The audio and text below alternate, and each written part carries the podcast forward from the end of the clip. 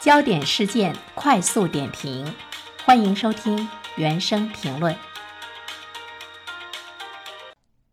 国庆假期呢刚刚过去，对于大部分人来说呢，国庆假期意味着放松和休息。比如说，对于我来说，我一开始呢比较犹豫哈，国庆假期七天，我是不是每天还要录制一些评论上传？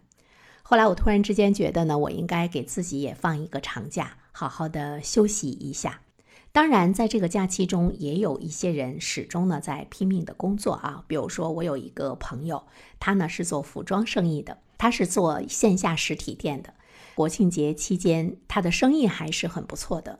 他说，人们其实，在某种意义上来说，有了一种报复性的消费。因为我所在的这座城市，在国庆假期前一段时间，我们呢是在这个隔离、封闭、足不出户的状态中，大家呢也都憋坏了。所以，面对国庆假期，每一个人都是在以一种不同的方式吧来过着呢假期的生活。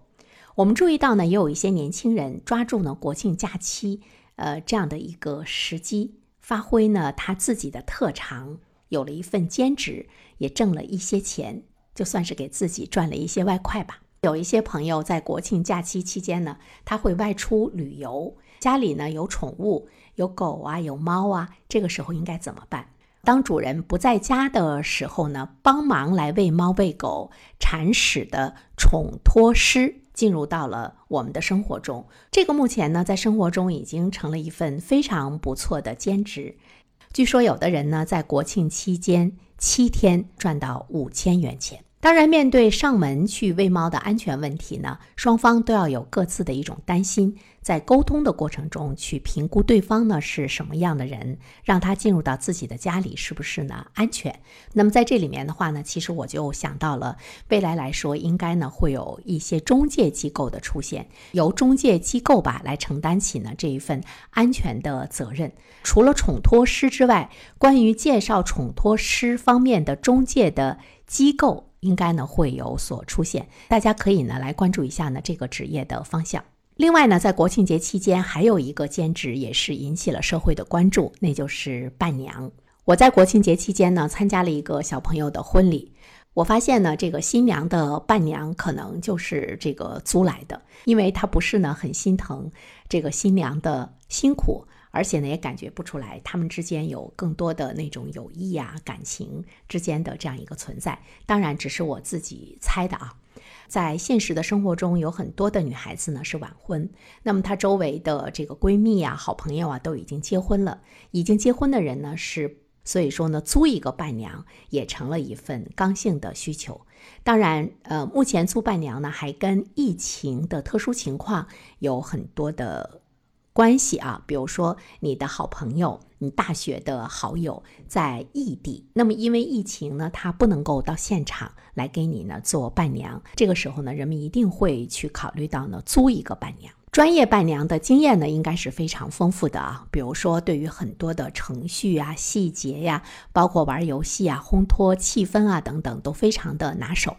在未来来说，可能这会成为一种趋势吧。对于一些男孩子和女孩子来说，去当一次伴娘、当一次伴郎，也是呢一种不错的人生经历。你可以见识不同规模的婚礼，你也可以呢见识不同形式的婚礼。还有一个兼职呢，就是婚庆的化妆师。在这个国庆等婚礼的旺季，对于有化妆技能的年轻人来说，也是呢存在着商机。一方面呢，专业的化妆师呢会比较忙碌。而且价格呢也会很高，那么对于有化妆技能的年轻人来说的话呢，在这个时候就会派上用场了。所以呢，从父母的角度上来讲，你注意到呢，你的女儿每天都是在钻研化妆的时候呢，或许在某种程度上来说，也未必呢有更多的责备。在他喜欢的这一方面，他或许呢会成为一个专业的人士，也会呢给他带来更多的一种收入吧。啊，当然是很辛苦的啊！凌晨四点多钟呢就要起床。除了我上面说到的这三种兼职，其实在国庆节期间应该还有很多的兼职。如果你也了解，并且你也做过的话呢，也可以在留言区告诉我，我们可以呢一起来探讨。其实呢，我想和年轻的朋友来探讨的是，这些职业是不是呢一种趋势？在未来来说呢，从事的人会不会呢越来越多？我们来观察生活中渐渐兴起的一些大众的爱好，去寻找呢大众的爱好所需要的服务。这就是呢我们去考虑到的这个大的市场中的一些细分的市场。把你的爱好变成一项职业，并且呢可以去培养自己的专业性，就可以呢去施展你。在这个市场中的那个服务的功能，我家楼上啊住着一个中年的男子，养了两条狗，但是他从来不遛，因为他很懒。他的爸爸呢和我们住在同一个小区，每天他爸爸都会过来给他遛狗。每次看到他爸爸遛狗的背影，我都在想，如果爸爸住得远呢，那么这样的人他是不是就需要一个专门给他遛狗的人？他当然会花钱来雇佣呢这样的人。包括呢，外出的时候把狗寄养在那别人家。另外呢，又回头说到我在国庆节期间参加的我的一个小朋友的婚礼。这个婚礼呢，大概呢就只有十桌吧，呃，也没有坐满，场面稍微有一些冷清。坐在我旁边的一个人说：“哎呀，我儿子结婚的时候我都退休了，我们小老百姓家庭也来不了多少人。你说我以后是不是可以雇一些人来参加孩子的婚礼？人多热闹。”他的这个想法当时把我吓了一跳。后来我想想，或许未尝不可。这就是呢，我们在给孩子举办婚礼的时候，有了一份刚性的需求，就是热闹。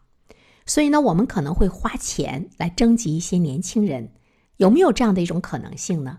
一般的婚礼呢，我们现在看到的是我们去参加要交份子钱。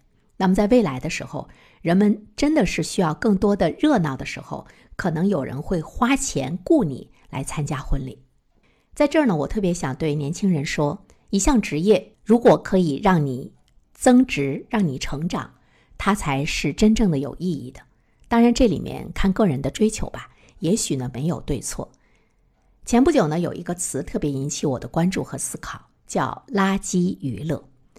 你看抖音，我们上抖音都是为了放松和娱乐。但是人家也有一些人呢，去看话剧、去听音乐，也是一种放松和娱乐。我还有一些朋友工作累了，他会把看看书当做放松娱乐。那么什么样的娱乐是垃圾呢？你会把什么样的东西扔进垃圾箱呢？无用的、无营养的东西。所以兼职它有很多，挣钱的方向呢也有很多。但是年轻人更需要看到未来，而不是眼下。我曾经看到过一句话呢，说的特别好。他说，在你年轻的时候，如果你把日子过成了一天比一天容易的话，那么在你中老年之后呢，你的日子就会一天比一天难。这句话呢，不单单是对年轻人的啊。面对呢我这样的一个中年人，其实我也会经常的想一句话：如果我现在就懈怠了。我让我的日子一天比一天容易的话，那么在我的老年时代，我可能会一天比一天难。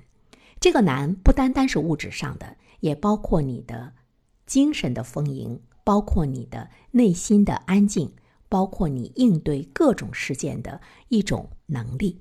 好的，感谢您收听原声评论。如果你喜欢这个专辑的话呢，期待着你可以去关注它。当然，我更期待着你可以在留言区给我留言。